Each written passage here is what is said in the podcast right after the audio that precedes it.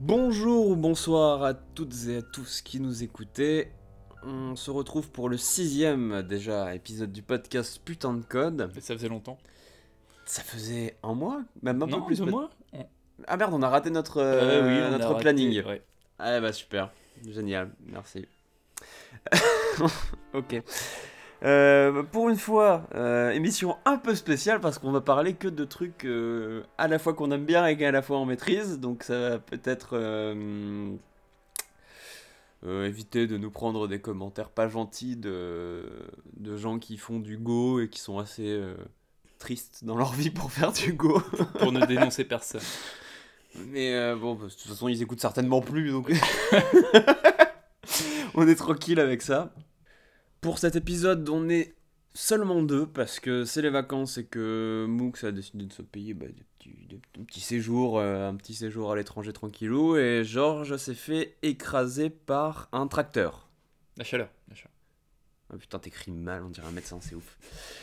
Euh, du coup, on se retrouve juste à deux avec, euh, avec Mathieu. Bonjour Mathieu. Oui, bonjour. Voilà. Euh, donc on est les seuls euh, qui restent vraiment à Paris pour, euh, pour cet été, pour Bah, bien les- profiter les de, tauliers, quoi. de cette chaleur écrasante. Oui, du coup, c'est peut-être ça du coup qui a, qui a buté Georges, c'est plus logique tout de suite. Euh, donc on va tout de suite euh, enchaîner sur nos deux sujets euh, de la de bimensuel du coup Malheureusement pour cette fois, ouais. Euh, on va vous parler d'abord de Reason. Et ensuite, on va vous parler du tant attendu. euh, ça fait, je sais pas, ça fait. Ça fait depuis le début, hein, je pense. Je pense que ouais, c'est depuis le début qu'on prévoit d'en parler dans le podcast. Et on va vous parler de React Native. Alors, Reason, qu'est-ce que c'est Reason? Reason, c'est un projet qui a été créé par Jordan Walk, qui est euh, entre autres le créateur de React et qui est un, un ingénieur assez prolifique de chez Facebook, hein, on peut dire. Euh, Reason en soi, c'est un projet qui est un peu un projet qu'on dirait Umbrella, qui comprend plusieurs choses. C'est à la fois une nouvelle syntaxe pour un langage existant qui s'appelle OCaml et à la fois du tooling qui va permettre de rendre ça vachement plus user-friendly que, que OCaml ne l'est à la base. La syntaxe que ça apporte, elle est plus proche de JavaScript et du coup beaucoup plus facile à appréhender quand on vient euh, du front-end. Et le tooling qui vient avec, c'est par exemple une RefMT euh, qui est euh, comme ce, dont on parlait dans un des épisodes précédents, comme un Prettier ou comme un, Un un- peu FMT. un Go FMT exactement. Ça ne prend pas d'option comme Prettier, donc là, si vous n'êtes pas d'accord, bah, c'est pas grave. Euh, c'est plutôt pratique d'avoir ce côté unifié, ultra sympa. Alors pour ceux qui n'ont pas suivi les épisodes avant, en fait, ça permet de formater le code au fur et à mesure en fait, euh, bah, qu'on tape. hein. C'est ça. On sauvegarde et le, le code est formaté automatiquement selon des, bah, des règles qui sont définies auparavant. La convention collective, on va dire. C'est ça. Euh, bon, à l'opposé de GoFMT, ceci dit, euh, RefMT, lui, euh, ton programme compile quand même, même si euh, la- la- la- le, le formatage n'est pas là. D'accord. Euh, Il y a également une sorte de clone de, euh, de la REPL euh, UTOP de, euh, de OCaml qui s'appelle AirTop, du coup, qui vous permet, juste avec cette euh, readeval print loop, de bah, faire comme quand vous tapez Node dans votre, dans votre terminal, de taper 2-3 commandes pour voir un peu comment ça marche. C'est pas mal pour commencer un langage, pour voir comment les choses interagissent entre elles. Et Reason a aussi euh, le petit côté sympa de pouvoir s'installer juste avec euh, un petit npm install. Vous, vous installez le, la, la Reason CLI et c'est bon, vous êtes parti. Vous pouvez directement euh, utiliser tous ces outils et, toute cette, toute cette syntaxe-là. Du coup, Reason, fondamentalement, ça reste du OCaml. OCaml, c'est un langage euh, qui a été créé en France. hein, Oui, euh, par l'INRIA. Exactement, dans les années 90-95. En 95. 15 exactement, c'est ça. Euh, c'est un langage de la famille des ML. Alors à la base, ML, ça voulait dire Meta Language. C'est aussi un sens qui a été perdu euh, avec le temps, mais en fait, les langages dits ML sont des langages qui ont la caractéristique de d'être dérivés du Lisp, mais sans ce côté syntaxe horrible avec toutes ces parenthèses partout euh, qui rendent un peu illisible votre truc euh, très très vite. Mais c'est des langages qui ont un type system très très puissant et qui vous garantissent une, une énorme sécurité euh, des types dans votre programme.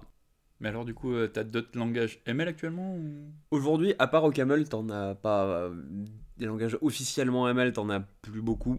Des trucs influencés peut-être euh, En influence, bah on a, euh, on a euh, Helm qui est assez populaire sur le front, on a Haskell qui est un langage assez populaire mais que, qui fait tout pour pas être utilisé par les gens, on a F Sharp qui est un fork de OCaml par Microsoft Qui quasiment, qui marche très très bien, hein, qui est un peu, enfin si, si, si tu devs sur un environnement .NET, euh, Ah, bon, t'as .NET Core. Bon, Meilleur après, on truc. s'étale pas.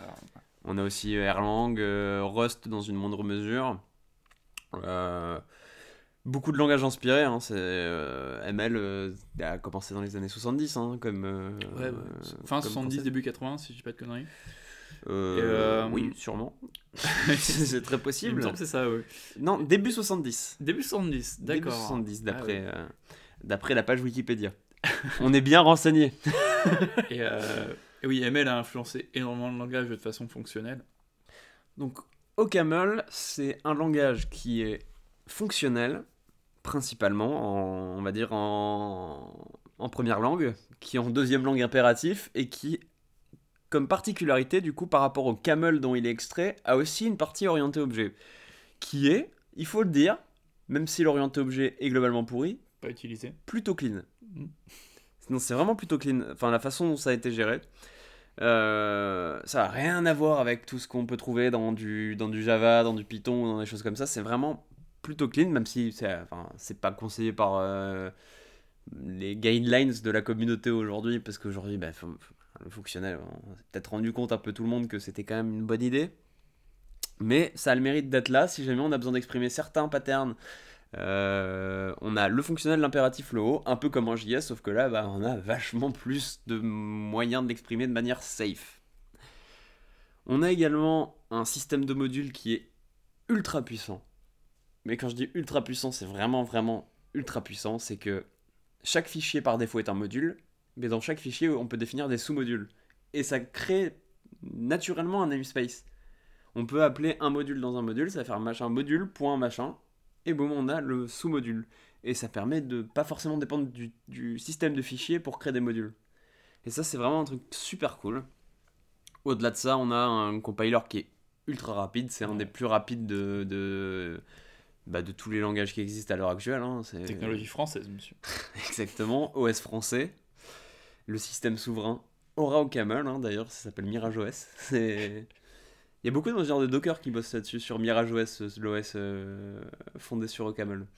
C'est assez, assez rigolo, sachant que bizarrement Docker, c'est quand même globalement... euh, Enfin, Français. Enfin, le, le créateur est français. oui, mais, Oui. c'est- mais après, enfin, non, je parlais plus de la qualité, euh, Ah, mais ils font du Go. la qualité de Docker. Euh, et euh, aussi, donc, le, le- le- gros mérite de OCaml, c'est qu'il est multiplateforme, il est conçu pour être interopérable avec d'autres langages de base. C'est que euh, OCaml, par exemple, a nativement, selon votre système, des bindings pour Unix ou pour autre chose, ou pour euh, tout le système Solaris, ce que vous voulez. Et du coup, il a été conçu de base pour permettre son, son, son extension. Et on va pouvoir définir directement avec le mot-clé external des méthodes à appeler dans un autre langage. Selon, une, selon certaines syntaxes, il va être super extensible. Et tous les bindings Unix qu'on peut trouver dans, dans Comel, par exemple, se font avec ça. Quand il a le module random, par exemple, va appeler le random de C directement. Et il va appeler celui de JS euh, dans le cas où on parle d'interopérabilité JS. C'est dire à dire, dis donc. Je me sens comme Jean Lassalle un peu, c'est terrible. Euh, vu qu'on est principalement euh, centré euh, web sur la plateforme putain de code, on va déjà peut-être un peu expliquer les différences euh, qu'on peut trouver dans Camel euh, par rapport à JS.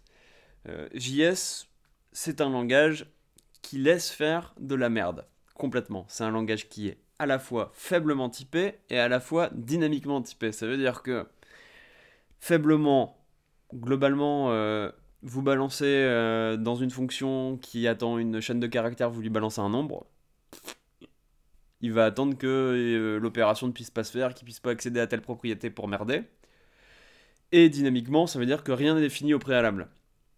Donc évidemment, pour, euh, pour pallier le, le fait de, de- de- du statiquement, on peut quand même euh, on peut mettre un flow derrière, on peut mettre un TypeScript.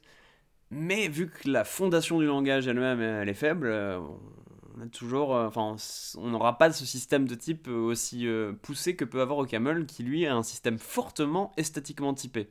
À partir du moment où tu ignores les erreurs de flow, de toute façon, euh, Bah, ça tu- t'empêche pas de mettre en prod, quoi. c'est ça. C'est, tu te confrontes directement à JavaScript, et là, bah, C'est la merde. c'est la merde. Et, euh, et du coup, OCaml, lui, alors là, il ne va, mais il va même pas t'écouter. Tu lui dis, voilà, ça, tu lui, tu écris ton code, tu lui dis, ça- voilà, c'est bon. Il va te dire non, ça, ça peut merder, donc euh, tu vas te faire foutre, tu corriges. Moi, je mets pas en prod sinon, quoi. Hein, c'est à peu près ça. Euh, L'avantage, c'est que globalement, il y a ce, ce motto euh, des langages statiquement typés, c'est if it compiles, it works. Et là, c'est totalement vrai avec ce langage-là.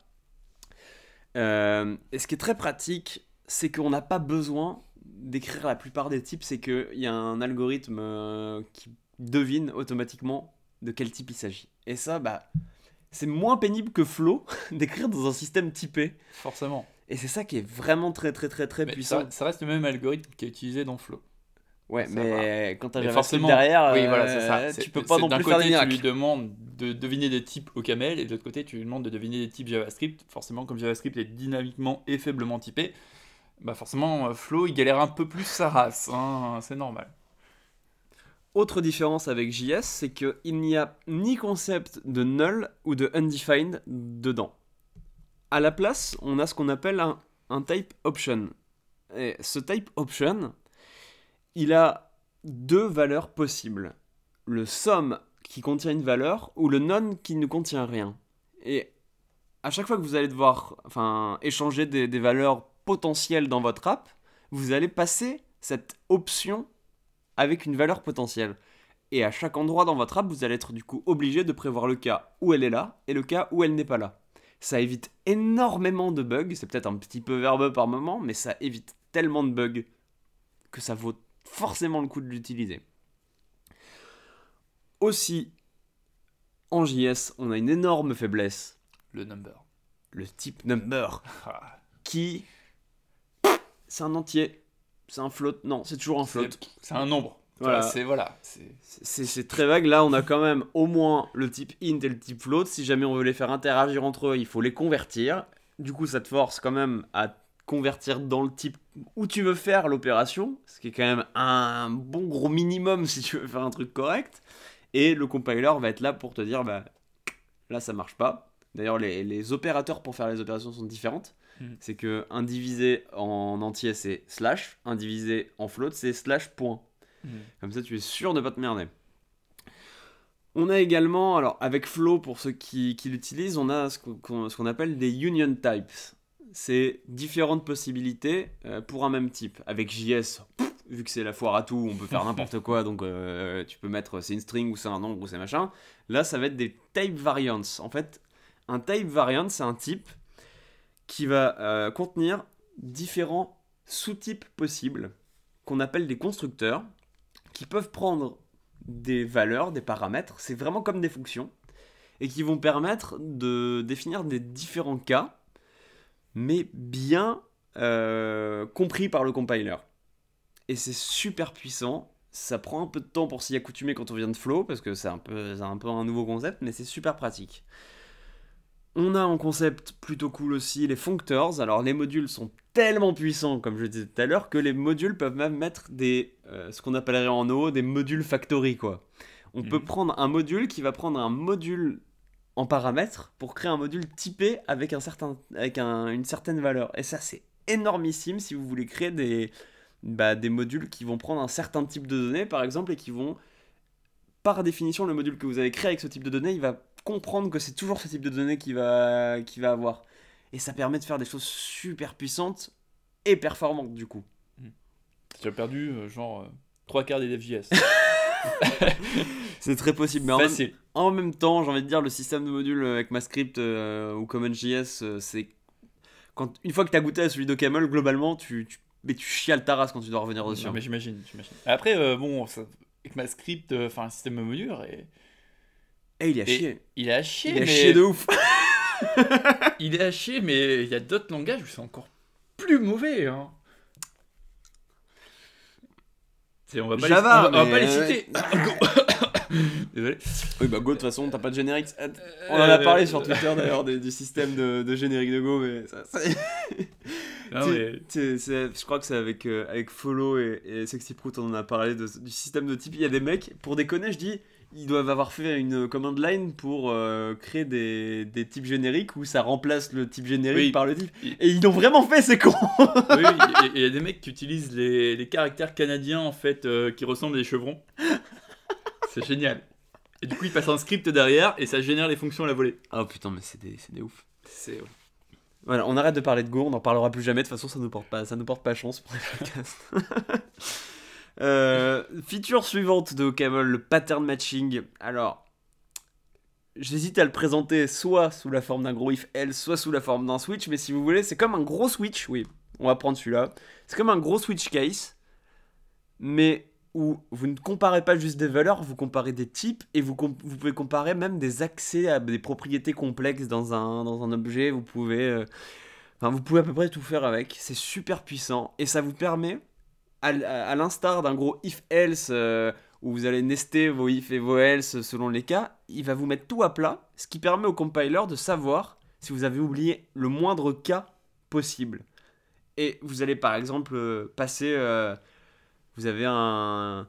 Je ne sais pas, un exemple. euh, un, statut de user. Il va être soit logué, soit non logué, soit euh, occupé. près tout. ouais. Soit occupé.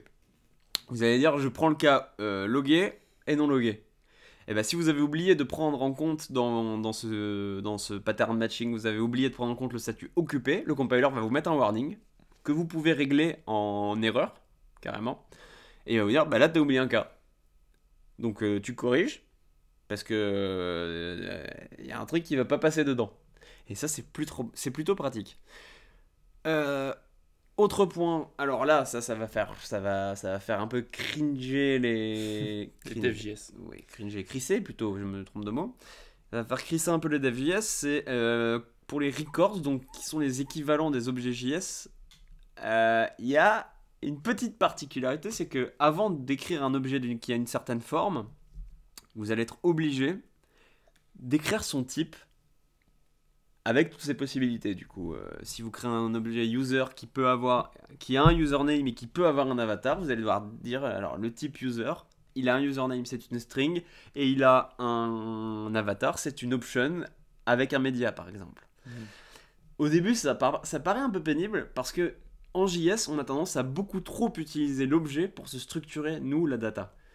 Et c'est pas, enfin, c'est- une erreur qu'on fait en JS parce qu'on la structure mal en général, parce qu'on n'a pas beaucoup de data structure euh, intelligente en JS.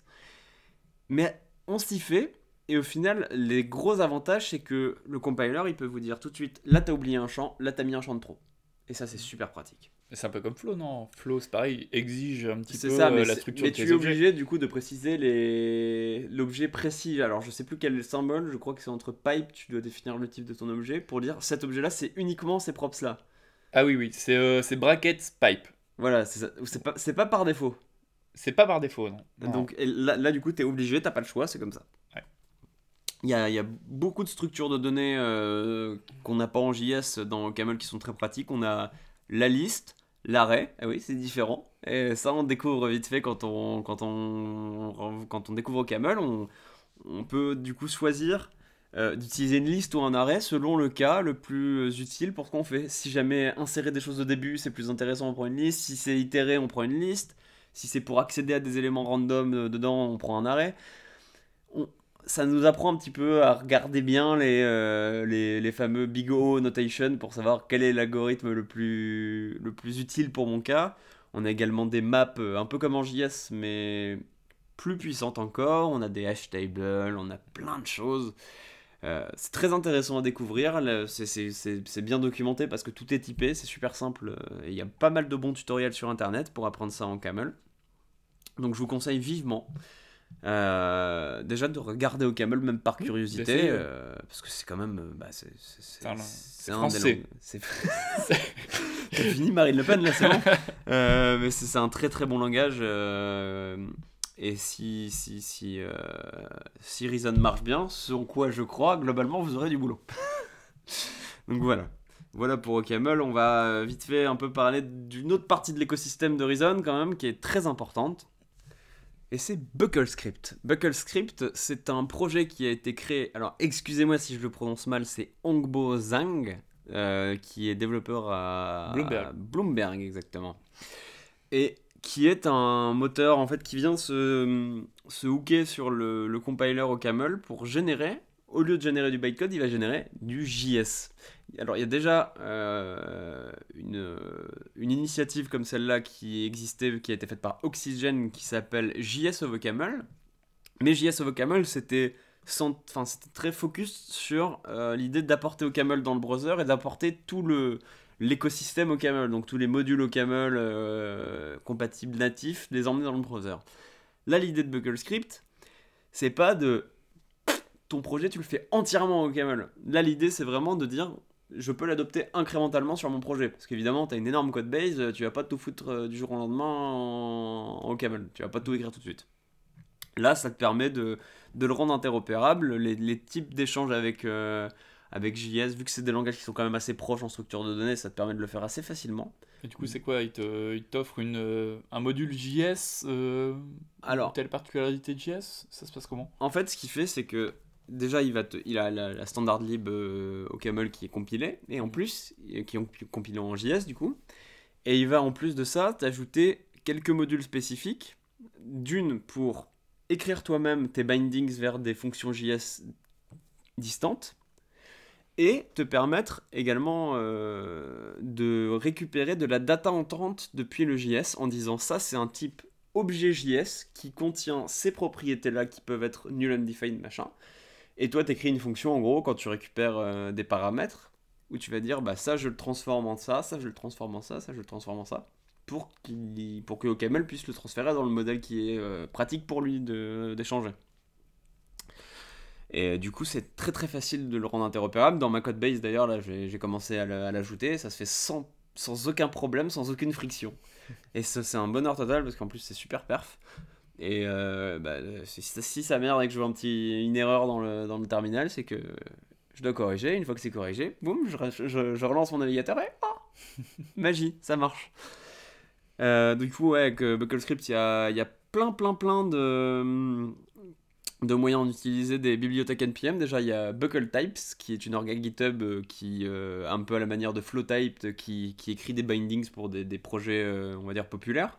Mhm. Euh, on, a, euh, on a aussi des moyens super simples de les écrire. En fait, c'est une syntaxe, quasiment la même syntaxe que pour euh, écrire des bindings C en camel, mais avec BuckleScript, qui, qui va savoir gérer son bordel.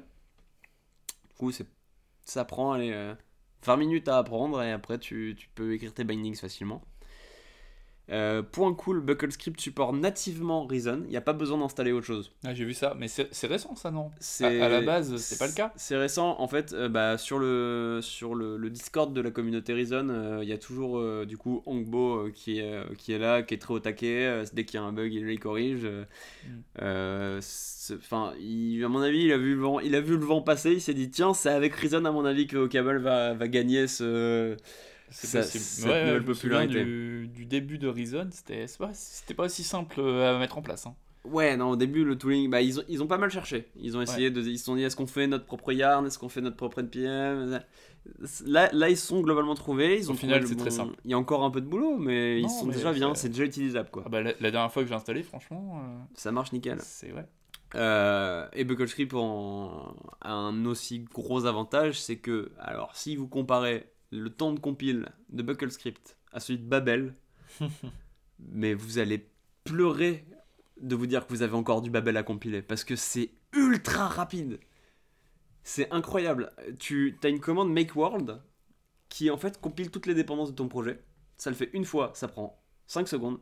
Et après, tu as juste à mettre ton mode watch et ça mais c'est instantané c'est le compiler au câble c'est de la folie je sais pas comment ils ont fait alors bordel mais c'est de la folie c'est chercheur à la base en même temps. donc, euh, ouais bah ils sont ouais, bah, ils sont ils sont un peu vénères les mecs ouais, Ouais. Euh, un petit point sympa qui peut peut-être un peu aider à l'adoption de, de Reason parce que bah, c'est même en interne à Facebook hein, ils ont pas mal galéré à le, à le Ouais. faire passer hein.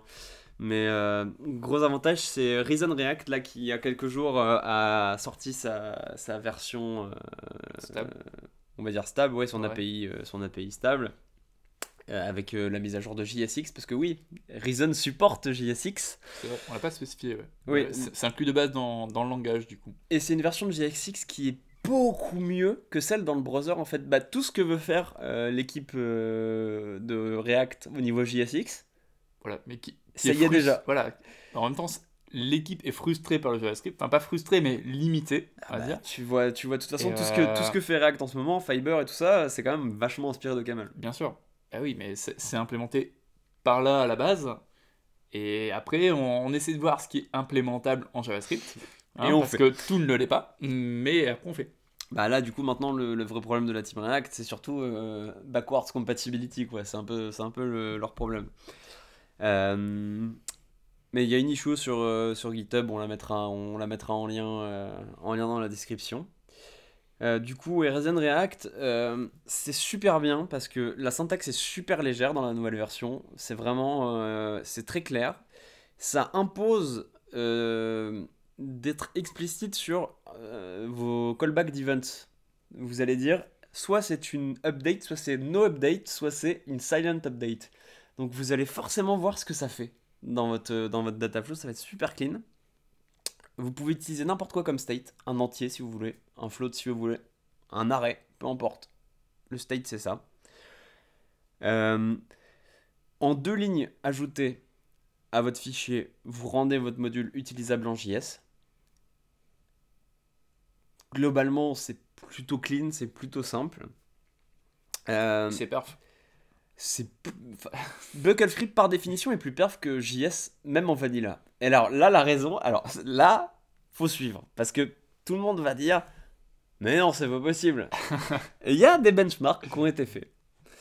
Et en fait Bucklescript ce qu'il fait c'est un truc qui est vraiment intelligent, c'est qu'il écrit du code que nous on n'écrirait pas parce qu'on pourrait pas le maintenir. C'est l'intérêt d'un compiler en même temps. C'est ça. Mais lui, il peut le maintenir parce que lui, il a son système de type, il a son dataflow, il sait ce qu'il fait. Le truc, c'est que il va. En gros, la plupart de votre programme, ça va être des arrêts qui vont contenir des entiers. Ça va être 50% de votre programme, ça va être ça plutôt que d'avoir des objets qui contiennent des propriétés, qui contiennent des valeurs complexes. Pour lui, c'est des arrêts avec des entiers. Et c'est super léger en mémoire, ça pèse rien, mais rien du tout. C'est pour un- une VM, que ce soit V8 ou JavaScript Core, manipuler un arrêt coûte mais 10 fois moins cher que manipuler un objet. Et ils ont toujours des tailles finies, vu que c'est immutable. En tout cas, la plupart des data structures sont immutables, du coup, ça veut dire que. Aucun coup, toujours la même taille. En mémoire, il n'a pas à invalider la mémoire qu'il avait prédéfinie pour le truc. C'est super efficace. Du coup, Bucklescript écrit du code plus rapide que nous. Mm. Et ça, c'est un énorme avantage. Et le benchmark qui a été fait est plutôt probant. C'est même la version. En fait, ils ont fait un benchmark avec plusieurs versions où tu as JS avec euh, Object Assign, en gros la version euh, immutable JS, euh, de manipuler quelques data. La version Bucklescript.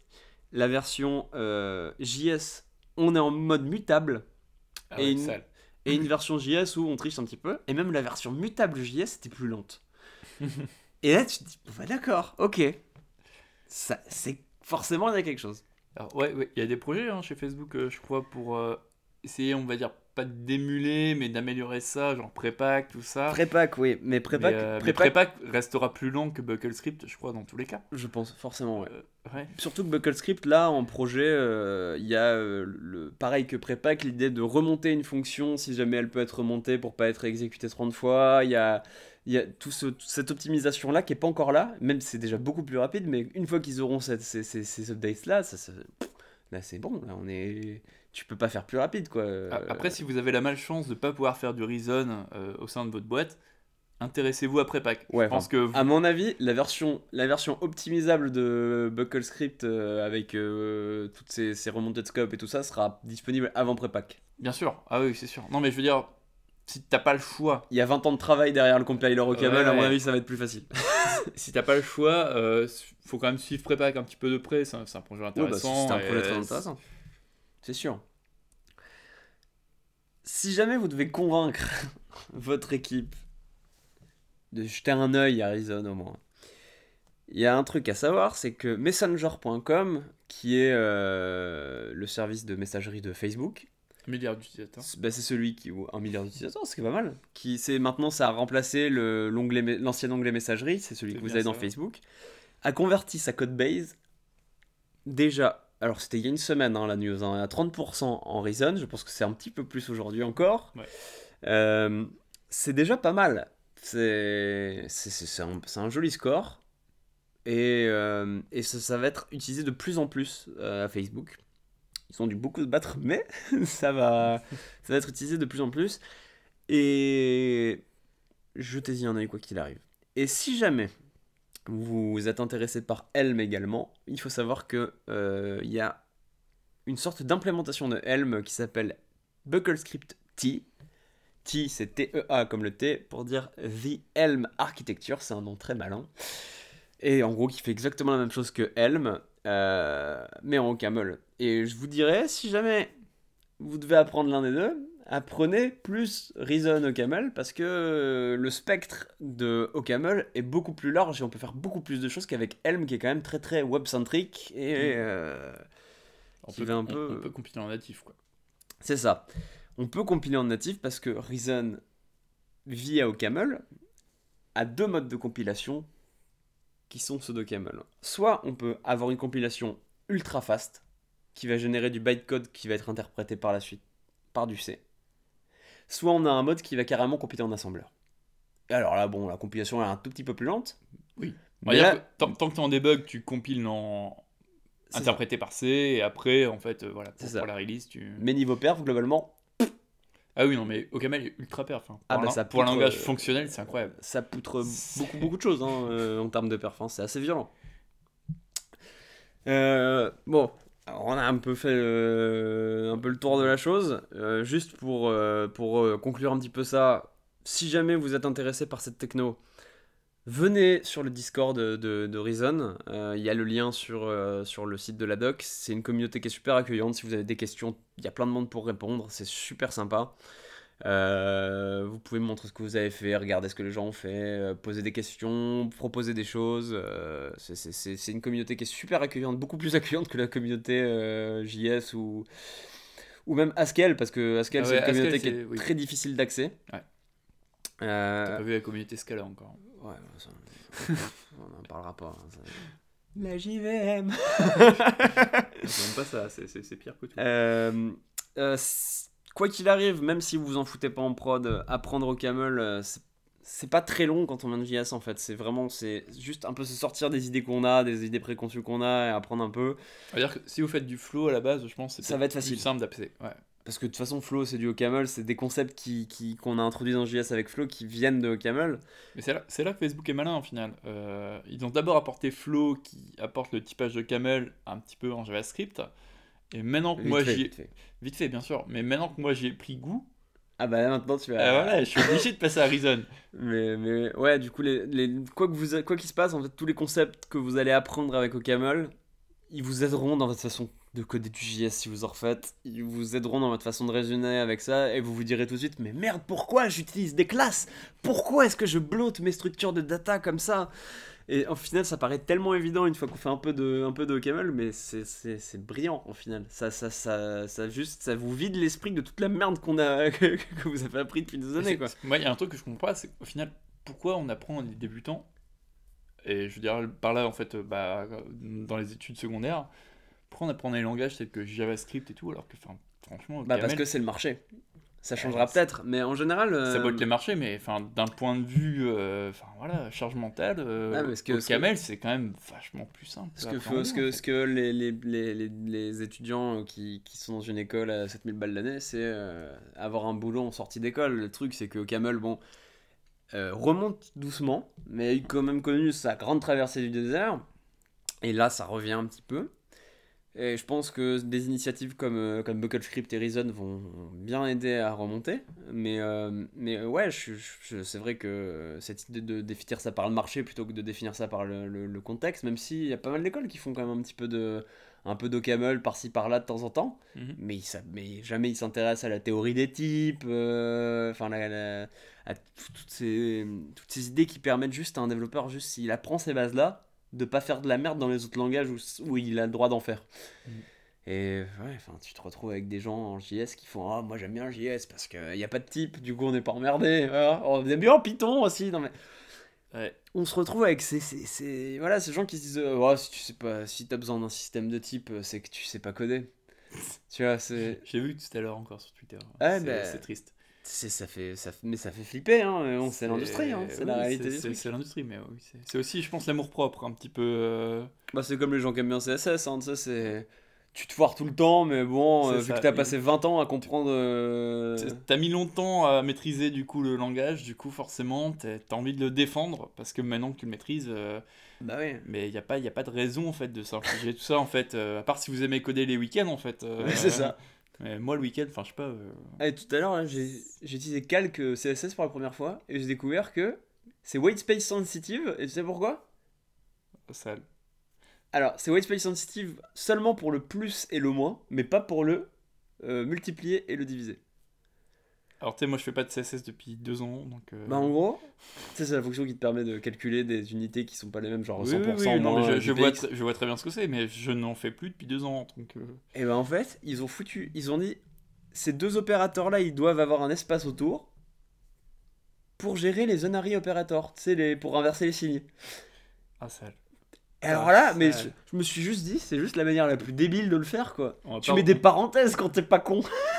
On va pas reparler de CSS tout de suite. Ah oui, c'est vrai qu'on a dit qu'on faisait un épisode plein d'amour. Alors on va sans plus tarder conclure sur, euh, sur Reason euh, et on va parler du deuxième sujet que va nous présenter Mathieu qui est... qui est React Native. Euh, alors React Native, c'est un projet qui est né lors d'un hackathon en 2013, euh, qui n'est pas un projet, on va dire, supporté à la base par Facebook, qui est un projet qui a été créé, oui, qui a été créé euh, par des ingés en fait, euh, voilà, qui ont, ont fait ça pour s'amuser en se disant, ah, ce serait marrant en fait qu'on utilise React. Si, Amusons-nous si on, si on utilisait le Thread.js de, de différentes plateformes pour faire une, une plateforme unifiée. Voilà. Pour, on a euh, 48 heures, on est large. Et tu connais pas toute l'histoire, mais bon. Et apparemment, du coup, ils ont sorti un, un draft euh, qui a mis du temps à venir à maturité, hein, et même à, à convaincre au sein de Facebook, vu que la première version est apparue en 2015, la première version publique, c'est arrivé en 2015. Alors c'est un framework en fait qui permet de créer du coup, moi je pense que vous avez entendu parler un petit peu des applications natives sur iOS et Android, principalement en fait, à savoir qu'il y a un, Les applications iOS et Android euh, tout court, quoi. hein, Oui, hein. oui. Non, mais c'est parce qu'il y a un petit support Windows, mais bon, qui n'est pas géré officiellement Qui est géré officiellement par Windows. par Microsoft. Ouais. Oui, par Microsoft. J'ai oublié, j'ai oublié que le nom de la boîte, tellement c'est pourri. Et, euh, et du coup, à, à l'instar en fait de, de Cordova ou de Ionic, euh, certains connaissent peut-être, euh, c'est pas du web. Donc, c'est-à-dire en fait, vous n'allez pas taper sur le DOM. C'est-à-dire un, un composant React en React Native, C'est pas une div. c'est pas une div. Voilà, c'est pas, pas une div, c'est pas un span qui tourne dans une web view. C'est un composant en fait view qui est euh, voilà qui est, qui est bah, l'équivalent en fait d'une vue euh, en, en Objective-C en fait ou en Java. Bon, savoir les vues n'existent pas, mais On y reviendra un petit peu après on en y détail. reviendra mais... un petit peu en détail. Mais Mais voilà, c'est pas du web, c'est pas un browser. c'est ça. Vous vous attaquez pas en fait le DOM du tout.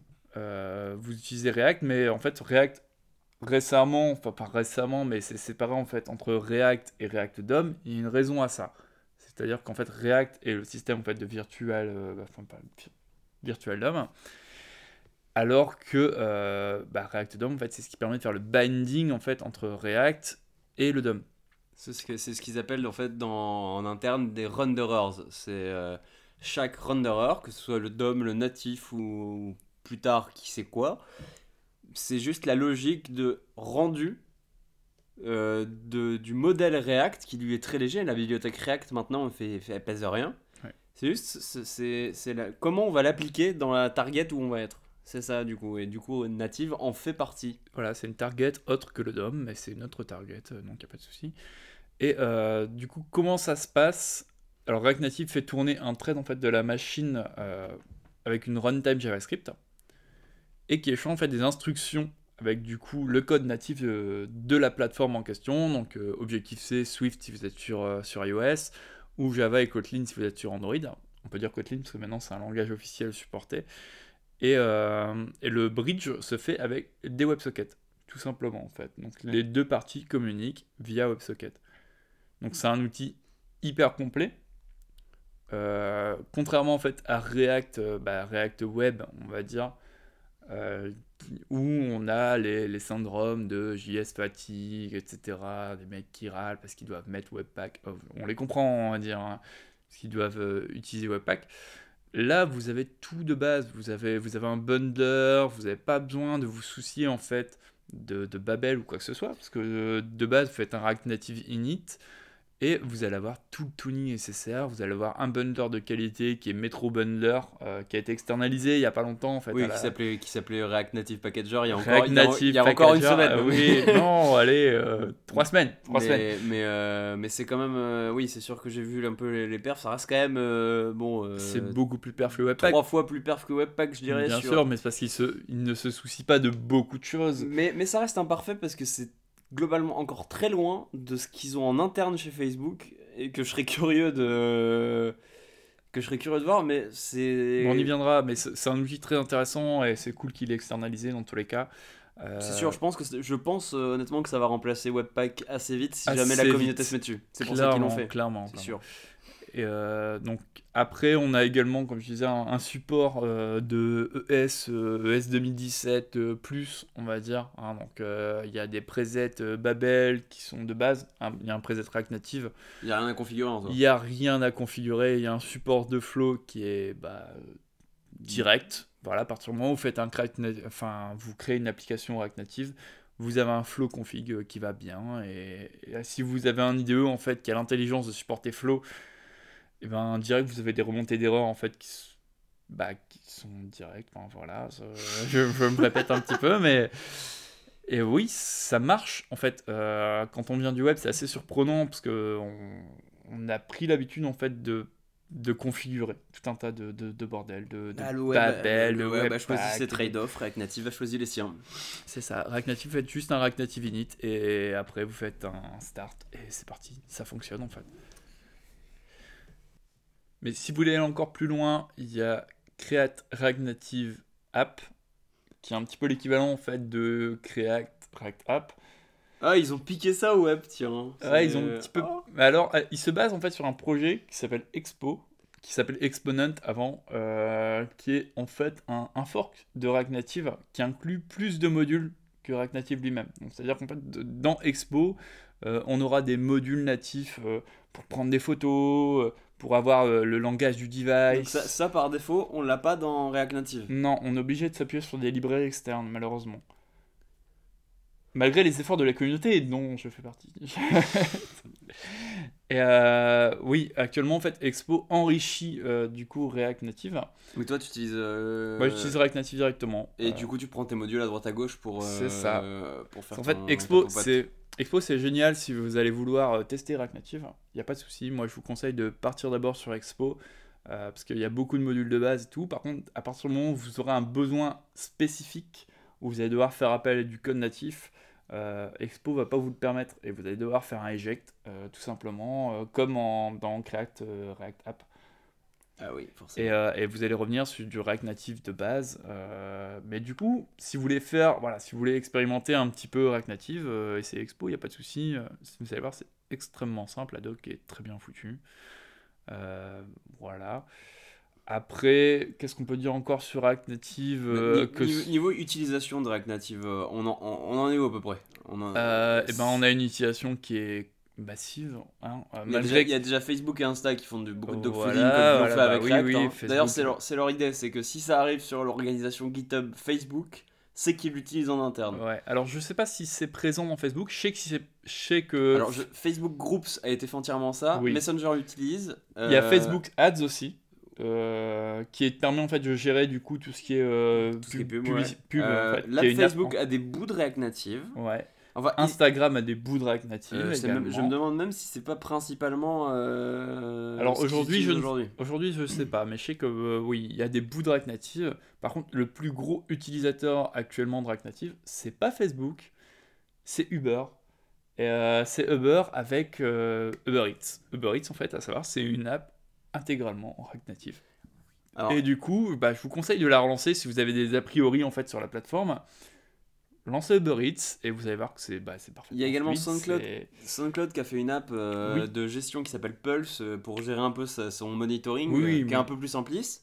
Il y a Airbnb qui repose beaucoup dessus. Airbnb a beaucoup de components React Native, ouais. Euh, Discord est fait entièrement avec ça. ouais. Walmart, qui est en gros, c'est un peu le, le Carouf, le Carouf outre-Atlantique, qui est, enfin, c'est pas, pas des Mickey non plus. ils ont un très bon pole tech, ils ils l'utilisent. Et il y a la petite marque du petit préféré des, de La dernière application de Tesla Voilà, entièrement ça, React Native, ouais, ouais. Elon Musk, comme on dit. oh, oh là là, il utilise React Ouais, Native. C'est bon, j'ai déjà conduit des Tesla, du coup, euh, j'ai le droit d'être fan. Euh, voilà, donc euh, le mec, euh, le mec qui veut nous faire vivre sur Mars utilise React Native indirectement via sa boîte.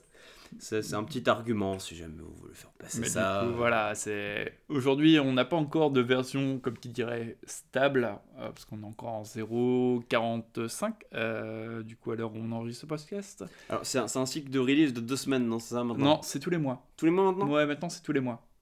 Oui, donc 0.45, on est, enfin, on est globalement stable sur l'API. euh, Ah oui, oui, totalement, Sur ouais, les briques de base, ça a pas beaucoup y, a, il bougé. y a encore des petits breaking change de temps en temps, mais malgré tout, oui, euh, vu l'utilisation en fait euh, par les différents acteurs qu'on a pu citer, c'est stable. Quand il y, a des- Enfin, quand il y a des breaking chains, il y a des codes modes, il y a des choses bien comme ça. sûr, ouais. Donc euh, ça veut dire que globalement, euh, si ça bouge, euh, si ça bouge euh, énormément, euh, vous n'avez pas trop à vous inquiéter. euh, vous avez un petit bout de code, vous le faites tourner, vous appuyez sur entrée Oui, voilà. et ça puis, passe quoi. puis tous les mois, vous lisez le, le, le release code et voilà, il n'y a pas de souci. Bon, c'est bien sympa tout ça, mais euh, quand on vient du web et on se dit tiens, bah, je vais profiter du fait que euh, React Native euh, c'est du JS et que je connais un peu React, euh, globalement, c'est quoi les grosses différences auxquelles je vais, je vais me, me, me cogner quand je vais commencer à faire du, du React Native? Bah, je dirais pas en fait qu'il y a des différences. C'est, un subset en fait de ce que tu peux maîtriser au sein du web. C'est-à-dire que par exemple, en, fait, en React Native, pour le positionnement, en fait, tu as juste Flexbox. Tu vois, par exemple, tu n'as pas les float left, float right, genre, bah, ou même les, les grilles de, les grilles CSS, tout ça. T'as pas. Euh, c'est beaucoup plus simple à maîtriser, on va dire. Tu as, du CSS in JS de base. T'as pas de CSS en fait. Tu as un truc qui s'appelle. Oui, c'est génial, je, le vois ta tête c'est euh, tu importes stylesheet depuis React Native et à partir de là en fait tu as des objets en fait JavaScript qui sont typés. Si tu si tu voilà, tu, tu mismatches on va dire une propriété, tu, tu fais une faute de frappe, il va râler, il n'y a pas de souci. Tu as des short end. Tu peux enfin si tu veux faire un position absolute avec top 0, bottom 0, machin, tu fais juste stylesheet absolute fill object, ce genre de choses. Euh, T'as les paddings horizontal vertical T'as les paddings, c'est très très bien, franchement. Euh, et, et t'as euh, des petites euh, des petites particularités en fait qui sont liées bah, au device en fait que tu utilises, euh, genre style sheet airline width. donc donc ce- il- le, le demi-pixel visible ça, à, la, à la iOS depuis qu'ils ont sorti C'était quoi la version où ils ont changé de design? C'était la version 7 déjà, je pense, non? Ah ça remonte hein. Ah, Ouais, c'est ça, mais Ouais. Quand ils ont commencé à faire ces petites lignes toutes fines ça. Donc en fait, c'est un pixel, mais qui prend en compte le DPI de l'écran. Donc, Donc en fait non, qui, qui l'oublie justement. Qui l'oublie, oui. Oui. voilà. Parce que le pixel React Native, c'est un pixel comme un pixel CSS, c'est que il prend en compte et il applique ce device pixel ratio euh, qui rend les choses bien nettes, mais euh, Voilà, et si vous faites un airline wave, vous allez avoir un, voilà, un, un border par exemple qui est extrêmement fin et qui rendra extrêmement bien sur un, écran Retina en fait. encore plus fin que Georges. Et, Et ça, c'est quelque chose. hein. C'est pas rien. Euh, au niveau des, des du coup, de, on en parlait tout à l'heure de ces, ces- ce nom d'homme. euh, quels sont les remplacements euh, de tout ce qu'on a, div, span, bouton, toutes ces Bah choses-là? T'as des remplacements et t'as des trucs, on va dire, plus. T'as une table de correspondance un peu? Un petit peu, mais, mais t'as des choses aussi qui sont un peu plus sympas. Euh, si vous venez du web, du coup, par exemple, les divs, euh, c'est ce qu'on va appeler des views en, en React Native. En fait, une view, c'est une div, mais où Flexbox est appliqué de base. Alors, c'est c'est pas uniquement div, ça peut être aussi section, article, tout ça. Ça, ça va passer Oui. par une prop qui s'appelle accessibility role. Ouais. Après, tout ce qui est euh, span, ce sera du texte, forcément. Euh, tout ce qui est image, ce sera image, en fait, à savoir qu'en IMG, fait... ce sera image, pas. Ouais, IMG, ce sera image, euh, à savoir que, du coup, le component image a des propriétés, en fait, enfin, des props qui sont beaucoup plus sympas qu'IMG. Le resize mode, ça c'est Ah, quand même, ça faut le dire, c'est pas mal. Il faut le dire. Après, vous avez euh, ce qu'on appelle une scroll view, donc en fait, qui est une div euh, avec un overflow auto. Euh, ça, en fait, en, en web, on fait pas la distinction hein, de base. euh, Parce qu'en web, en fait, on a fait la connerie dès le début de se dire que c'était le document qui avait un scroll, plutôt que de se dire qu'on allait gérer nous-mêmes le scroll en local. Et ça, ça- mais c'est la, la décision la plus con après CSS quand même, qui a été prise sur le web, je pense, parce que on- le natif réussit à faire un truc qui est pratique où le développeur gère ses zones de scroll et on a, je sais pas, on a oublié qu'on avait le pouvoir de le faire dans le web et on se retrouve avec mais des interfaces, mais enfin des hacks juste pour mettre un header en position fixe. Je vois des trucs genre c'est- incroyable quoi. J'ai jamais, enfin c'est débile. J'ai fini ma parenthèse. Après, euh, on a l'équivalent, on va dire, de, de button, euh, qui, enfin, ça existe, on, on va dire en React Native, ça s'appelle button forcément. Mais, Mais- avec une, une euh, en, en, capitale, hein, la première lettre. Oui, oui, bien sûr, c'est un component euh, Alors, React. je me demande s'il y a un mot dans la langue française pour éponyme avec une lettre capitale. Je, Je, ne suis pas je sais pas. Mais, mais très vite, en fait, on utilise euh, les briques en fait, qui sont les briques touchable. Donc vous avez touchable highlight, native feedback, opacity, etc. qui sont en fait qui vous permettent de gérer des, des zones de tap ou de clic, hein, selon la plateforme en fait que vous visez. Et euh, très vite, on se rend compte que c'est beaucoup plus simple à gérer au final que des buttons et on peut à la rigueur recréer un, un component button un petit peu Parce que custom. le, le dessus. button, en fait, il, a, il, est, il est opinionated, quoi. Il a, il a son style. euh, C'est ça. Une couleur, un titre et un on-press. Voilà, alors qu'un touchable, euh, un touchable opacity, Il prend un style. voilà. Il prend un style et il prend juste une valeur euh, d'opacité quand il est actif et quand il est inactif. Et, Et- du coup, ouais, le touchable highlight, lui, c'est celui, quand tu appuies, il se fonce. il se fonce et du coup tu peux voir la couleur qu'il y a derrière ou le- la zone qu'il y a derrière. Et le opacity, lui, c'est il baisse son Non, le, opacité. le, voilà, l'opacity, on l'a dit. Et le native feedback, euh, sur Android, en fait, ça va faire un, un ripple effect. Donc, tu sais, le. le- Oh, quelle horreur Oh mon dieu Non et, euh, et du coup, sur iOS, en fait, iOS, euh, ce qu'ils appellent native feedback, c'est l'opacité. N'utilisez jamais le, le, le native feedback parce que c'est. non, mais pas le ripple effect. Tout sauf le ripple effect. C'est la. Mais c'est le comportement par défaut, en fait, de la À plateforme. mort le material design À mort Je- Et après, vous avez le. euh, voilà, le. Le, Le film d'Eric et Quentin est mieux que le material design. Non, ça m'étonnerait.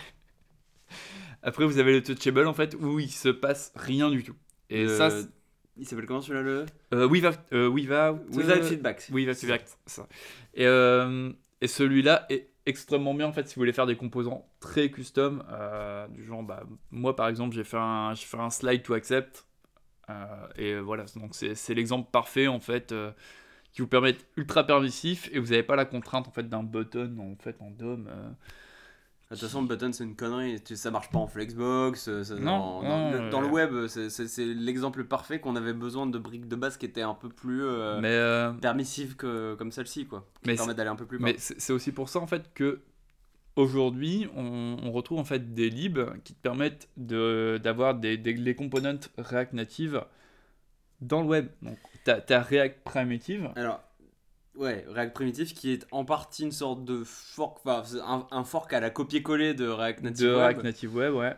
euh, qui est une de React Native Web. bah, je je l'utilise euh, au taf euh, le temps de le temps de, de mettre du Horizon un peu partout. Mais en fait, React Native Web, c'est Nicolas, donc Nicolas Gallagher de Twitter, qui a fait ce truc-là pour, en gros, pouvoir utiliser la même API dans l'idée de pouvoir partager limite ses composants entre le web et le natif. Ce qui est une idée un peu, folle, hein, euh, ça rappelle un peu le Java euh, write once, euh, run everywhere, mais, euh, mais euh, en fait c'est juste que la raison pour laquelle j'ai décidé de l'utiliser il y a, il y, a, il y a quelques temps, c'est que c'est des briques de base qui me paraissent mille fois plus logiques que le merdier qu'a fait le W3C, parce que il faut le dire, c'est un merdier total, c'est incompréhensible. Ouais. Euh, Moi c'est exactement pareil en fait euh, au Là, taf. il décide. React Native Web, lui, il décide, il te dit je, tu m'as mis une view avec telle accessibility propre, ce sera une section, ou ce sera un article, ou ce sera tel truc. Et toi, t'as pas à te soucier de quel tag, quel styling par défaut va avoir ce tag, est-ce que je peux l'utiliser avec Flexbox? Et ça, c'est- c'est c'est- c'est un enfer, c'est un enfer d'utiliser Flexbox avec des éléments d'homme qui marchent pas. On n'a pas d'input qui se ressaille tout seul dans le web quand même. Ouais. Qui, qui, qui, quand tu fais Hunter, qui vient agrandir d'une ligne, on n'a pas ça, on est obligé d'utiliser du JS pour faire ça. Bah, c'est une abstraction un peu intelligente en fait euh, du DOM, on va dire. hein. Ouais, mais C'est c'est malheureusement en fait qui aurait dû. Bah, si, si on n'avait pas eu des branques au W3C, on aurait eu ça quoi. hein, Non, c'est- mais on va dire que c'est eux ils se tapent du legacy depuis 20 ans et là du coup il y a, Fa- il y a Facebook qui dit ok bah nous euh, ça nous semble plus intelligent faire de, de faire des touchables, de faire des, des text input et, euh, et j'ai envie de dire ils ont raison euh, contrairement je vais pas les non, je vais pas dénoncer mais contrairement à Google avec Flutter par exemple euh, qui est en train de réimplémenter entièrement le DOM euh, Facebook a raison en fait de chercher des meilleures abstractions Euh, D'ailleurs, euh, Flutter, ils ont pas dit euh, nous on fait exactement mieux que React Native. non mais ouais mais ça c'est une blague ils hein. ont, non, ils ont dit en tout cas que c'était vachement mieux que JSX leur truc. Alors, il y a un truc qui est pas trop con en fait dans Flutter, c'est euh, c'est qu'au final, plutôt que d'utiliser les, les components en fait natifs de la plateforme, du genre le button de iOS et le button d'Android, ils choisissent d'abord de réimplémenter eux-mêmes le button euh, en WC et en Java. Comme ça, en fait, ils sont sûrs d'avoir direct une interop... Non, une interop... Enfin, stabilité, je... Interopérabilité. interopabilité. Redis non, je vais le redire. Euh, comme ça, en fait, ils ont tout de suite euh, ça de base. Il n'y a pas de souci. Alors que React Native, en fait, se casse un petit peu le cul, euh, du coup, pour fournir une compat. On va dire que c'est là que Flutter est un peu plus intelligent. Par contre, du coup, comme ils doivent tout réimplémenter, c'est plus long. Et c'est un projet, en fait, qui se traîne en, alpha encore depuis, depuis un bout de temps. Euh, du coup, mon React Native a hum, heureusement pas tout ça. Mais bon, après, peut-être que sur le long terme, Flutter, ce sera plus intéressant. Peut-être. Mais bon, pour le moment, Ah, mais ça n'a jamais été intéressant, ça ne le sera jamais, je pense. On sait pas, mais euh, on va dire que bon, ils n'ont pas un focus UI euh, comme, euh, comme peut l'avoir Facebook. Je pense que Google, globalement, c'est des équipes de dev qui ne se parlent pas entre eux. Et qui vont, mais là, là pour le coup, quand on voit le, le- les écrits euh, des devs de Flutter, là, Flut- Flutter, Flutter, Flutter. Flutter, ouais. Flutter. Euh, ils- les mecs disent carrément, euh, en gros, on est en frontal contre React Native. Vraiment, ils, le- ils le disent, vu qu'ils disent, nous, Oui, on oui, fait, on une meilleure syntaxe ouais. qu'eux. Alors que globalement, tout ce qu'a fourni Google en termes de, de bibliothèque pour les développeurs, en tout cas UI, depuis, on va dire, quoi, 4-5 ans maintenant, bah il n'y a rien de viable, quoi. En fait, ce qui est très con dans Flutter, c'est qu'au final, euh, les mecs, au lieu de faire une meilleure abstraction que text input, ils vont te, te refiler un input en fait qui est similaire à celui d'un browser en fait. Et, euh, et voilà. euh, Ouais, c'est Facebook- vrai, parce que c'est pour, pour ça que c'est pour ça que les gens font des apps natives. C'est parce que, en fait, ils- ils- Facebook a l'intelligence d'améliorer en fait les abstractions, de Non, mais les- dire les, euh, les bah, gens qui font des apps natives, c'est pour atteindre le web et pas l'inverse au niveau qualité de l'app. Ah, on n'y a pas pensé. on est con. On est con, putain. et, euh, bon voilà, on, on verra bien où ça nous mène, mais bon, pour le moment, faites du React Native, c'est trop bien. Euh, Ça, je conseille. Après, on peut parler également des, des API un petit peu, hein, parce qu'on on a les components en fait en React Native, on a également des API. Euh, et on va en citer quelques-unes, euh, genre Animated, qui est une perle incroyable. C'est. Tu conseilles, hein, Mathias? Alors, On- on- Pour le coup, ouais, euh, Animated, c'est une petite API merveilleuse qui euh, vous permet de, de créer des valeurs. En fait, c'est, vous créez une, une- une valeur animée. Et ça va être en fait un conteneur de, du- de, de la valeur à animer en soi. Et vous allez pouvoir juste appeler euh, ce, des, des- des fonctions d'animation dessus. Et en conséquence, euh, enfin, changer le, le- le- le- le comportement de vos, de vos- de vos éléments à partir de fonctions soit timées, comme des animations CSS toutes Mhm. bêtes avec euh, un easing, euh, euh, easy out, euh, qu'est-ce- tout ce que vous voulez avec un temps donné, ou alors avec un spring. On en a déjà parlé des animations spring et c'est. eh Bah, si vous voulez des animations naturelles, il n'y a pas mieux que le spring. Et il va en plus vous filer des petites euh, fonctions un peu à l'API Promise, si vous voulez, où vous allez pouvoir déclencher des animations en parallèle et des animations séquencées. Et ça va vous retourner un truc que vous allez pouvoir mettre et nester au fur et à mesure pour faire vraiment des animations pas mal complexes euh, de manière très simple. Et c'est une API qui est super confortable et qui vous permet de créer des components.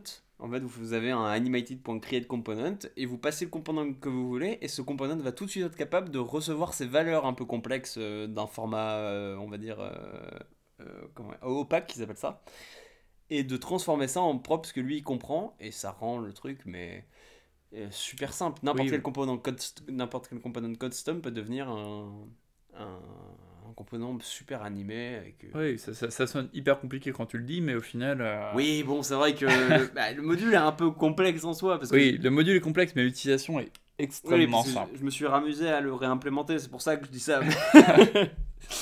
Mais oui. ça, Mais c'est c'est un- c'est un- c'est un- c'est une très belle API, je trouve. Ah oui, et, euh, et en, en très belle API, on a également euh, PanResponder en fait, qui est aussi superbe. Et euh, là, par contre, je sais pas si c'est dans React Native Web pour le moment. Si, alors ça y est, il y a, a l'API du coup qui, qui gère ça, qui a, qui a littéralement euh, copié-collé le truc. Et ils ont même, bah, c'était même un problème pour la, la sortie de React 16 parce que React Native Web allait taper pour, euh, du coup, c'est ce pan responder a besoin de de- d'événements euh, particuliers qui sont en responder grant, on responder machin, on responder move et tout. Et euh, il allait taper dans les internals. Et vu que le projet est un peu populaire, ils ont dû se dire il faut un moyen d'injecter ces trucs-là. Et ça a pris un peu plus de temps pour React de sortir la version 16 en conséquence. Mais ouais, ils l'utilisent. Et, et pour expliquer un petit peu du coup ce que c'est euh, PanResponder, ça permet en fait de réagir à des actions euh, touch complexes. Donc c'est-à-dire euh, vous allez pouvoir euh, Soit ça se déclenche au touch, soit ça se déclenche au Ouais. tap, soit ça se déclenche juste au move. ça- On peut faire beaucoup de choses, ça accumule les, les, les valeurs, ça, ça fait pas mal de choses. hein. et l'API est encore une fois extrêmement bien foutue. C'est très simple, ouais, très très simple à utiliser. En partie, on va dire, du coup, un peu moins différenciante du web et plus familière euh, avec ce que vous pouvez connaître, il y a quelques euh, avantages, du coup, vu que c'est du un thread.js qui tourne, c'est qu'on peut utiliser des choses qu'on connaît. Ouais, alors on peut utiliser toutes sortes de bibliothèques au final euh, JS. Donc euh, si vous utilisez Redux, euh, Lodash, ou, dans la communauté ouais, ou hein. même tous des middleware Redux, il n'y a pas de souci. Tant que vous euh, reposez pas en fait sur le DOM. Donc par exemple jQuery, en fait c'est mort, oubliez tout de suite. Mais c'est, mieux parce que de toute façon jQuery qu'est-ce qu'il va faire tout seul là? Il va Mm. bon toutes les réponses Stack Overflow des années entre 2010 et 2015 ne vous serviront à rien dans React Native parce que la réponse c'est toujours fais ça avec jQuery. on, on va dire que si vous voulez faire du React Native, vous êtes obligé d'apprendre JavaScript réellement et pas jQuery. Et- Ça fait- ça fait- déprime, ça me déprime d'entendre ça. Je sais, c'est la réalité malheureusement. Alors pour ne pas être perdu, tu as quand même des polyfills euh, qui vont bah, du coup euh, mimiquent les, API web tels que Fetch, euh, qui du coup t'as pas à l'inclure de base, mais tu as également euh, Navigator en fait point geolocation, tu as les alertes, tu as le linking en fait qui a la spécificité d'être entre applications. Ça, ça, ça, ça mimique pas tout à fait. Mais, Non, mais le linking, alert non. pour le coup oui. Le, mais- le alert, oui, la géologue, oui, le fetch, oui. Par contre, effectivement, le linking, euh, du coup, c'est pas du, du linking entre sites web, en fait, euh, Mm. comme tu vas pouvoir l'avoir T'as des- t'as aussi une API un peu à la, à la local storage qui s'appelle Oui, async storage async qui est, qui est- qui est storage. asynchrone. Pour le coup, c'est à peu près la seule différence. Mais sinon, t'as Oui, mais T'es pas perdu, quoi, Non, si- globalement, c'est la même API. Ok. euh, aussi, euh, niveau, euh, on va dire, euh, DevTools, euh, il y a un truc spécial ou. En fait, niveau DevTools, il suffit de lancer ton application. À partir de là, tu as accès à un dev menu au sein de ton appli. Donc, en fait, tu as, un raccourci clavier selon que ce soit pas mère, non? Alors, c'est commande Alt Z, si je dis pas de conneries, sur, sur iOS et commande M sur Android. C'est des trucs différents en fait selon les simulateur malheureusement. Je crois que c'est la première fois de l'histoire où il y a un truc qui est plus simple sur Android que sur iOS. Et, euh, et à partir de là, en fait, tu as ce qu'on appelle euh, la, la méthode debug.js. Donc, tu as, différentes options, mais tu as debug.js qui va t'ouvrir un onglet dans Chrome. Et euh, du coup, tu vas pouvoir utiliser en fait les DevTools de Chrome pour débugger ton appli React Native. Bon, sachant que 90% des gens débug ça sous Chrome, globalement, ils vont pas être perdus. hein. Voilà, et égal, tu peux également utiliser en fait euh, React DevTools, euh, qui est le module indépendant en fait, euh, qui te permet en fait d'inspecter tes éléments React Native, euh, en fait comme si tu inspectais des, des éléments en fait React Web. Y a pas de... Ce qui est plutôt pratique en soi. hein. Ouais, ouais, c'est clairement pratique. Tu peux voir le padding, le margin, enfin ce genre de choses quoi. Et alors, si vous êtes habitué à, Webpack, il y a un truc qui est plutôt pas mal, euh, enfin, vous allez vous y retrouver, quoi, c'est le hot reload. Ouais, t'as le hot reload et t'as également le live reload. Alors, Euh, il y a les... Normalement, l'un remplace l'autre, non? Ah oui, mais là, tu as la possibilité d'utiliser les deux. C'est selon en fait ce que tu vas développer, on va dire. Le hot reload, ça va être très bien quand tu vas justement faire des modifications d'interface. Parce que du coup, tu modifies ton interface et c'est répercuté en direct sans rechargement de ton application. Ah oui, mais si tu modifies du Mais comportement, si là. tu modifies du comportement, tu peux avoir, tu peux utiliser le live reload en fait qui va recharger en fait l'app entièrement et euh, la réexécuter. C'est c'est lent ou pas vraiment? Non, c'est extrêmement rapide parce que du coup, Metro Bundler en fait a déjà fait la moitié du taf et ça va extrêmement vite à compiler. Donc il y a voilà, c'est Bon, alors globalement, si vous faites un peu de web, euh, que vous avez un peu touché à React, globalement, vous n'allez pas être perdu en, en- en commençant un petit peu à bosser avec, euh, ou à vous amuser, hein, juste avec euh, React Native. ouais, non, vous, vous serez pas perdu. Par contre, vous aurez pas à mettre en place tout ça. C'est- offert de base et Et vous imaginez du hot reload sans configurer Webpack. c'est ça, c'est pas le Ça- bonheur. Ça, c'est le bonheur. Ouais. Bon. Euh, on- là, on a parlé pas mal aux devs web. Mais alors, les devs natifs, là, vu que ça va un petit peu euh, sur leur plate-bande, Ah oui, oui, ils sont pas. comment, où ils se foutent là? Euh. Ils- Comment ils font? Bah du coup, euh, que tu sois dev, Objective-C, Swift ou Java ou Kotlin, pour, pour ceux qui sont, qui sont mis récemment, euh, c'est assez simple en soi. Vous allez exposer des constantes, des méthodes natives. Donc à savoir que si vous exposez des méthodes natives, vous n'allez pas pouvoir retourner une valeur à React Native, c'est pas possible en fait. Vous êtes obligé de faire appel à une callback ou à une promise. Et vous avez euh, différentes sortes de helpers en fait sous forme d'annotation, la plupart du temps, euh, pour faire le lien entre les deux. Donc, Pour échanger les messages entre ce thread natif et le thread JS. C'est ça. Et du coup, React Native, lui, il va comprendre cette annotation là. Et il va, euh, il va automatiquement faire sa popote et, euh, et Voilà. dire, voilà, moi Et- je t'envoie ça comme ça. Et du coup, en React Native, tout ce que tu as à faire, c'est importer le module euh, native module, récupérer euh, ton module natif. Donc, c'est-à-dire euh, native module dot, par exemple, si je fais une librairie d'internationalisation, dot euh, React Native euh, 18n. Supposons. Supposons. Supposons. Et du coup, c'est forcément, euh, ces API sont forcément asynchrones une fois qu'elles sont créées parce que vu que ça communique euh, Ça de communique. thread à thread, Voilà, euh, il Par faut, WebSocket, il faut forcément, forcément que ce soit un callback ou une promise, c'est ça. C'est exactement pour ça qu'on peut Ce pas qui est logique. retourner une valeur. Ouais. ce qui est logique. Et euh, tu peux également euh, créer des composants natifs et les annoter avec React Prop, c'est ça? C'est bien ça. Alors du coup, si vous voulez créer un component natif, par exemple le React Native Map, qu'ils ont fait, c'est un boulot conséquent.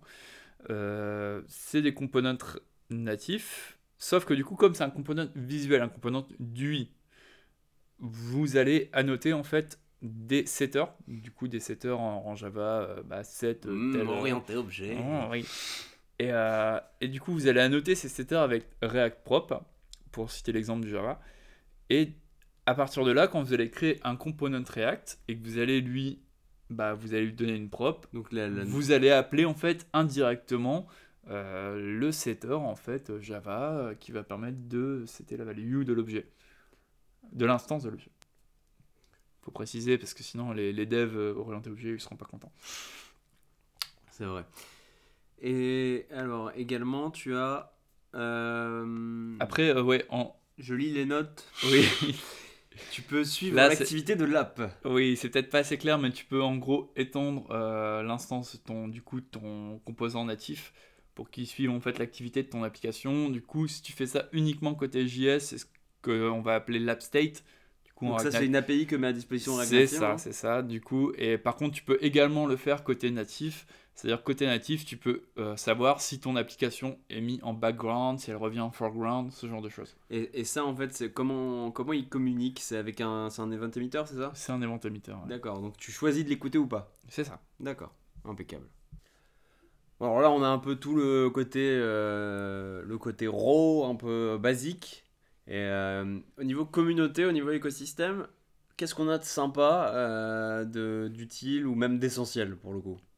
Bah, alors, tu as quelques libs, on va dire, qui sortent un petit peu du lot, qui sont même dans la doc, au final, de React Native. La doc officielle la doc officielle. Ils te conseillent d'utiliser certaines choses, en fait. Ils ont déprecate quelques modules, et ils te conseillent d'utiliser des librairies externes. Donc, tu as React Navigation, qui va te permettre, au final, du coup, de faire de la navigation, en fait, au sein de ton application, euh, avec euh, un drawer, vous savez, le... le- Tous- le- Tous le les patterns latéral. natifs qu'on n'a pas sur le web. ça, quoi, le- voilà, le les tab tabs, bar, les, les, les stack navigator, ce genre de choses. euh, bien au final. hein, J'aimerais avoir ce genre d'API un petit peu. euh, Bah, le problème, c'est que sur le web, on peut pas parce qu'on a les URL. Je devrais faire un petit jingle. les URL. Malheureusement, mais euh, oui, alors React Navigation, c'est la librairie que je conseille, mais c'est un problème auquel euh, beaucoup de devs React Native se sont frottés. Il y en a eu un euh, paquet de repos ouais, React Navigator, ouais, Navigation, ouais. Navigation Modern, Même- Navigation même en truc, interne, au sein du, de React Native, tu as eu Navigator, Navigator iOS et tout. Euh, et, là, on arrive à un semblant de solution. Malheureusement, c'est encore imparfait. Il y a, à côté de ça, il y a Airbnb qui a fait une native navigation, en fait, qui, du coup, tourne pas sur le thread JavaScript, mais qui tourne sur le thread natif, du coup, qui est encore plus perf, mais qui est encore bêta. On va dire que c'est les deux libs à suivre un petit peu en ce moment. Je vous conseille quand même Navigation, React Navigation parce que c'est supporté en fait par une bonne partie de la, la core team de React Native de chez Facebook, mine de rien. Ce qui a un avantage de poids. hein. Ce qui a un avantage de poids, qui est activement maintenu et, euh, et on va dire, ouais, enfin, supporté quoi, maintenu, parce que c'est pas le cas de toutes les libres malheureusement. C'est les, les désinconvénients en fait, euh, enfin, les désavantages d'un écosystème jeune. Euh, mais heureusement, on a des grosses boîtes, comme on avait dit, qui se penchent sur le sujet. On a Airbnb est très chaud. Hein. Airbnb, Airbnb qui a fait React Native Maps, euh, qui a fait Lottie aussi, qui est génial, une perle. C'est Le- quoi l'outil Alors Lottie, en fait, c'est tu vas développer, euh, enfin tu vas pas développer, hein, tu, tu vas concevoir du coup euh, ton animation sur After Effects. Tu vas l'exporter en JSON et à partir de là, en fait, ton application React Native va être capable de comprendre ton JSON et va te rendre ton, ton, appli- enfin, Alors, ton mais- animation After Effects à mais- 60 fps euh, sans problème. Mais Facebook a fait exactement la même chose. Facebook a fait la même chose, mais pas aussi poussé que Lottie. À ce point-là? Oui, oui. Euh, Facebook a fait euh, Keyframe, si je peux C'est ça, oui. C'est ça. Keyframe, ça s'appelle. Keyframe, et, euh, et en fait, Pour les petits Lottie, smileys quand tu likes un ça, post. mais, mais Lottie va beaucoup plus loin, en fait, d'un point de vue, en fait, de- des animations qui sont supportées dans After Effects. D'accord. il supporte beaucoup plus de choses, et du coup, aujourd'hui, c'est la lib, voilà, vous, vous demandez à votre designer, en fait, de faire quelque chose sur After, il suffit qu'il respecte quand même quelques trucs, parce que bon, c'est pas non plus... C'est pas, pas super large non plus. Il y a quand même des non, contraintes. il y a quand même des contraintes. Mais du coup, après, vous allez pouvoir euh, importer le JSON en fait, qui a été généré. Et normalement, en fait, il n'y a pas de souci, ça devrait rendre Bon, l'animation. euh, vivement juste qu'il y, ait, euh, qu'il y ait possibilité de le faire avec des outils non Adobe parce que bon, ça casse les couilles au bout d'un moment. Ouais, vivement qu'il y, y ait une boîte qui sorte un sketch de l'édition vidéo. Bah, t'as Affinity en fait qui fait des trucs pas mal, mais bon, euh, pour le moment, ils font pas de concurrent After Effects. Ça- on y viendra, on y viendra. On y viendra. Ça gagnera du terrain au fur et à mesure. On a, euh, en, si je dis pas de conneries, en React Native naturel, il n'y a pas de support pour tout ce qui est vecteur. Tu n'as pas de SVG Non. naturellement. Non, parce que c'est des pro- enfin, c'est des supports qui sont pas développés au sein des applis euh, natives. Enfin, je veux dire, iOS de base ne supporte pas le SVG et Android non plus. Non, c'est bizarre, il me semblait que iOS, euh, où j'avais dû, j'ai sûrement lu des conneries sur The Verge, euh, ils voulaient supporter des icônes. euh, Sûrement, mais Euh, aujourd'hui, la solution qui est avancée par Apple, c'est d'utiliser en fait un PNG qui est x1, un PNG qui est x2, un PNG qui est le x3. A2X, A3X. Voilà. ouais, on connaît. Alors actuellement, ça de base dans React Native, c'est supporté, il n'y a pas de souci. Vous prenez le component image, vous faites un import d'un d'une image en fait qui s'appelle je sais pas logo.png Et si vous avez logo.png, euh, Add to X et add to Voilà. X, il va automatiquement il les va mettre selon automatiquement le- apporter en fait selon du coup le, le DPI en fait de votre device. Donc ça vous n'avez pas à en occuper. Par contre, si vous voulez du vectoriel vraiment vectoriel, vous avez soit le choix entre React Native SVG et si vous avez du coup un use case qui est plus restreint, qui est euh, celui d'utiliser des icônes, on va dire. euh, monochrome. Non, non, tu peux, tu peux l'utiliser totalement. Les fonds, non mais les, les- pour le- les, les histoires de, de police, euh, des fonts icons un peu à la web font comme on le fait, euh, là c'est pour le coup c'est du monochrome uniquement. C'est-à-dire. euh, Le, le- le React Native Vector Icons. Ah non Ah oui, oui, ah oui, monochrome, tu veux dire, tu peux pas mettre différentes couleurs au sein de, de à ta même de icône. superposer des caractères. Non, non, non. euh, Oui, oui, d'accord. Oui, pour le coup, c'est oui, c'est monochrome.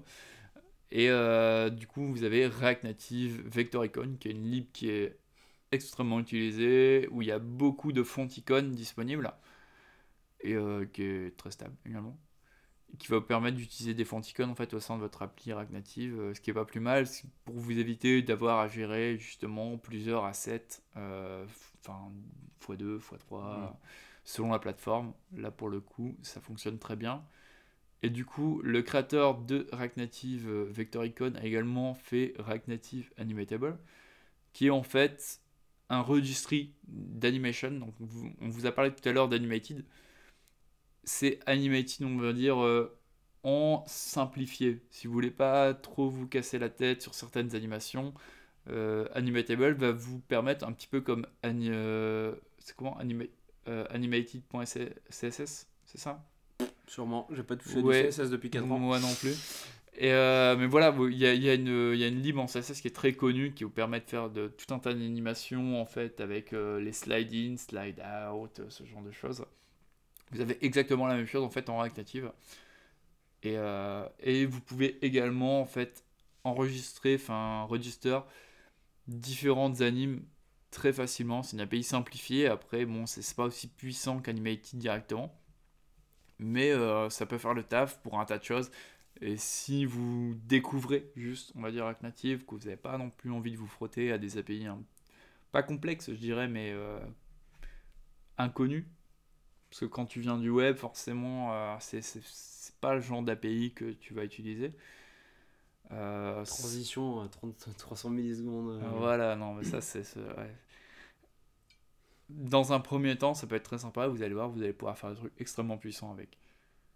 Et euh, comme je le disais tout à l'heure, de toute façon, euh, dans tous les cas, on en cite juste quelques-unes, mais il y a un écosystème qui est large. Malheureusement, jeune aussi. Faites gaffe au suivi, en fait, à la maintenance de, des projets. Regardez bien les commits, la date du dernier, la régularité un petit peu pour voir si jamais c'est utilisé. Si jamais ça ne l'est pas, participez peut-être. Peut-être que le mainteneur il en a marre et que vous pouvez reprendre le projet aussi. hein, si ça, si ça- ça peut toujours être un truc positif. Mais de plus en plus, on a quand même des libs en fait euh, qui sont, on va dire, les standards un petit peu pour. euh, Ouais, ça s'impose, hein, ça s'impose ça tout seul. hein, s'impose tout seul, ouais. Bon, si on résume un peu tout ça, euh, on a donc React Native qui est une, euh, une façon de, de créer des apps mobiles qui est nouvelle dans le sens où elle essaye pas de foutre le web au centre, elle essaye de foutre le web dans le natif. Oui, et Au lieu, au lieu de mettre le natif dans le web et de mettre une vieille web view avec des trucs euh, pourris, euh, tu, parles à n'importe quel dev qui fait du Cordova ou du Ionic, globalement, il pleure. Il t'appelle, il, te, il, il pleure, il, il voit plus sa famille. Je connais des gens qui ne voient plus leur famille à cause de Cordova. Là, avec React Native, ils peuvent rentrer, avoir leur petit repas, euh, pouvoir regarder euh, Baba à la télé. euh. Alors je sais pas, si, je sais pas si c'est positif pour eux, mais Oui, ou envoyé spécial, ou des racines des ailes. Ils regardent ce qu'ils veulent, mais enfin, Oui, je veux c'est dire, un ils, ont, ils streaming. ont leur soirée, quoi. Voilà, ils, ils peuvent aller sur euh, Arte, euh, peu importe. On- faut être un petit peu, un peu euh, large pour éviter de, de- de se faire Ouais. accuser de placement de produit. Euh, c'est également une plateforme qui est super simple à tester. Franchement, on vous encourage à l'utiliser, ne serait-ce qu'avec Expo. hein. on parlait d'Arte, du coup, voilà, les expos, euh, Ouais. c'est- c'est- tout à fait. Voilà, si, si vous voulez pas trop vous embêter, utilisez React, euh, React Native App et, euh, et créer une appli en fait en voilà en quelques lignes, trois lignes de terminal. Et alors sur le petit repos dont je vous parlais tout à l'heure qui s'appelle Buckle Types, euh, du coup qui fait des bindings euh, vers Buckle Script, il y a un petit repository qui quand même fait son chemin qui s'appelle BS React Native qui va vous permettre, on revient à la partie d'avant, de faire votre application React Native entièrement ou partiellement, comme vous voulez, en Reason. Et ça, ça, imaginez une app native facilement faite avec React, mais avec toutes les qualités de Reason. Est-ce que c'est beau ça? Et il y a un truc qui est encore plus beau, c'est qu'actuellement ils sont en train de travailler à des bindings officiels Reason React Native qui supporteront du coup bah, l'intégralité au final des API et des components de React Native. Et voilà, c'est supporté par Facebook et, et c'est beau. Mais c'est ça qu'on veut C'est ça qu'on euh, veut On veut quoi? On veut un monde typé statiquement. On veut un monde typé fortement. Et un monde où tout le monde il est content. C'est ça qu'on veut. et où tout le monde peut rentrer chez soi le week-end pour profiter et pour partir, euh, je ne sais où, en Bretagne. Ça me Eh semble bien la Bretagne. En vrai, non pas la Bretagne, la Normandie plutôt. Normandie? Ouais. La Loire-Atlantique. Non, quelle horreur. non, mais en vrai, euh, vrai témoignage. hein.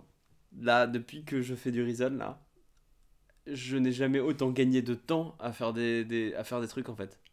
Je, quand, quand je code un truc, si ça merde dans le compiler, je corrige, là, je vois ce qui merde, je corrige, je corrige, et le, moment où le, le compiler il marche, au lieu de voir ce qui marche pas dans le navigateur et de perdre du temps,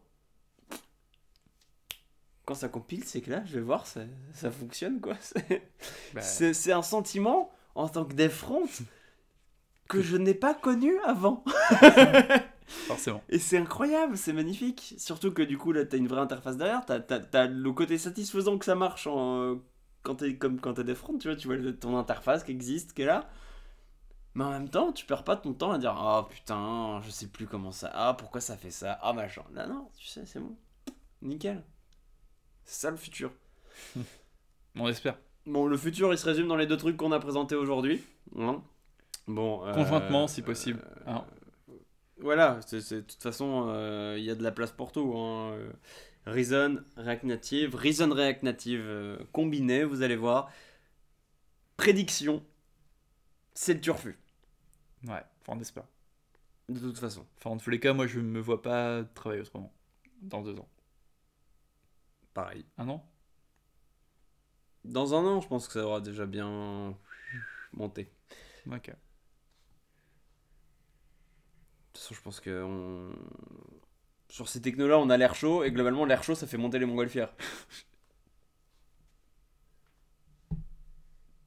Bon, c'était un peu pourrave, désolé. Pour Ah ce- Non, mais non, je- alors là, je. Est-ce que tu assumes Eh ben, Est-ce que tu est-ce que t'assumes ou est-ce que tu vas couper euh, j'assume ma responsabilité et je décide définitivement de me retirer de la vie politique française.